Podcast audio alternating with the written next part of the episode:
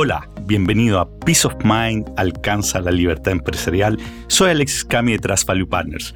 Hoy día quiero partir conversándote sobre las marmotas. Las marmotas, no sé si las ubicas, pero son unas primas de las ardillas. A mí se me parecen como tipo castor.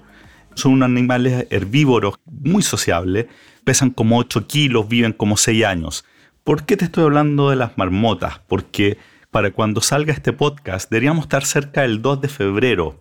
Y el 2 de febrero es el Día de la Marmota en Estados Unidos. Es una tradición que de hecho viene desde hace muchos años, desde 1887. Y es una tradición que consiste que en un municipio de Pensilvania, un municipio difícil de pronunciar, de hecho tiene hartas letras complicadas juntas, es algo así como Pansutauni el nombre donde ocurre esto, que cada año se juntan decenas de miles de personas a ver si es que la famosa marmota Phil sale de su madriguera. Bueno, ¿cuál es el tema si es que sale su madriguera o no? Es porque si es que sale, significa que el invierno se está acabando. En cambio, si se queda, significa que la estación va a durar por lo menos seis semanas más. Bueno, la cosa es que esta tradición lleva ciento y tantos años y bueno, la, marmota vive seis solamente, así que con seguridad han pasado hartos Phil. No sabemos cuántos son, pero siempre se le llama Phil a la marmota que hace esta aparición y en general no sale. De hecho, generalmente se queda, casi nunca sale. E incluso en algún momento hicieron un estudio para ver cómo era el pronóstico de esta marmota y encontraron que el 70,4% de probabilidad es que sí le acierte a la decisión que toma, que en general es no salir. Bueno, la cosa es que esta marmota inspiró una película que se llama El Día de la Marmota. No sé si la viste, pero es una, una película que cuando salió no fue muy celebrada, pero hoy día se considera un poco como una película de culto. Esta es una película del año 1993 y fue protagonizada por Bill Murray, este extraordinario actor. Es interesante, de hecho, que, que el director de la película no tenía pensado en Bill Murray como primer candidato, de hecho era Tom Hanks, que no, aceptó el, rol por tener otros compromisos, después, después el segundo era Michael Keaton y el tercero recién fue Bill Murray, que de hecho, dicho de paso, eh, es un extraordinario actor, tiene de hecho otra película que a mí me encanta, la primera vez que vi esta otra película, Bill Murray, Perdido en Tokio. Eh, no me gustó para nada, pero después también se me volvió un poco esto como, como una película de culto y hoy día la encuentro espectacular. Bueno, volviendo a la película El Día de la Marmota, esta película lo que ocurre es que todos los días son iguales para Bill. Cada vez que termina el día empieza y empieza exactamente en el mismo día, que el Día de la Marmota. En teoría, según el guion, el personaje está atrapado en este mismo día durante 10.000 años. Pero bueno, en la película se muestran 38 versiones del mismo día y le toma harto ir mejorando porque al principio termina, no, no voy a hacer un spoiler por si la quieres ver, aun cuando es una película bien vieja, pero, pero el tipo se va suicidando y tiene una vida muy, muy, muy tremenda hasta que empieza a salir de este círculo vicioso que es exactamente igual todos los días. ¿Por qué te estoy hablando de la marmota, el de esta película, el Día de la Marmota y todo esto? Es porque para muchos empresarios y líderes de organización, dentro de sus empresas hay algo de esto, como que viven los mismos problemas, los mismos temas una y otra vez. Es como que se repiten en un ciclo sin parar. Y de eso te quiero hablar hoy día. Pues no hay razón de que esto pase. Si esto está pasando dentro de tu organización, hay una sola respuesta. No tienes procedimientos adecuados implementados. Y si no los tienes, vas a estar condenado a estar viviendo en este día de la marmota dentro de tu organización. Y esto es un punto bien grande que de hecho lo, vamos a conversar probablemente en varios episodios. Y te recomiendo un libro que leas que se llama Work the System de Sam Carpenter, que habla harto sobre esto, de cómo al final habla de que todo el universo son sistemas que operan con bastante predecibilidad en términos de cómo van ocurriendo las cosas y que tú tienes que lograr que eso pase dentro de tu organización. Y en particular, esto tiene que ser así para todos los desafíos que son recurrentes. Desde, por ejemplo, cómo se hacen los depósitos, que es algo que ocurre permanentemente, hasta cómo lidiar, por ejemplo, con reclamos de clientes. Significa que tú tienes que estar trabajando en generar procedimientos dentro de tu organización.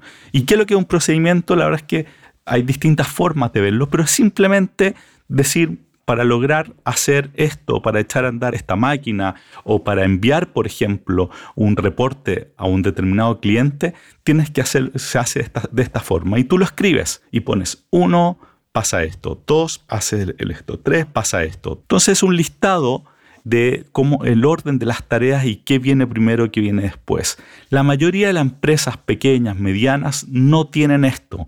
¿Y qué significa? Es que estás atrapado en que dependes completamente de las competencias de la gente que tú tienes en el momento. De hecho, ahora estamos trabajando con un cliente, una empresa relacionada a nosotros, que un área muy sensible de la empresa, la que generaba, de hecho, los reportes a múltiples clientes, reportes muy sensibles en términos de forma, de tiempo y de calidad, funcionaba perfecto, hasta que algunas personas claves dejaron la empresa por distintas razones, no están hoy día, y no te explico los incendios y los problemas que, están que se están generando. ¿Y por qué está pasando eso? Porque no estaban los procedimientos, el conocimiento estaba en las personas y no en la empresa. Y ese tema es un tema muy, muy importante. Tú no quieres vivir en el Día de la Marmota y eso significa que tienes que empujar a que esté la mayor cantidad de tareas y de eventos que ocurren dentro de tu empresa, particularmente aquellas que se repiten.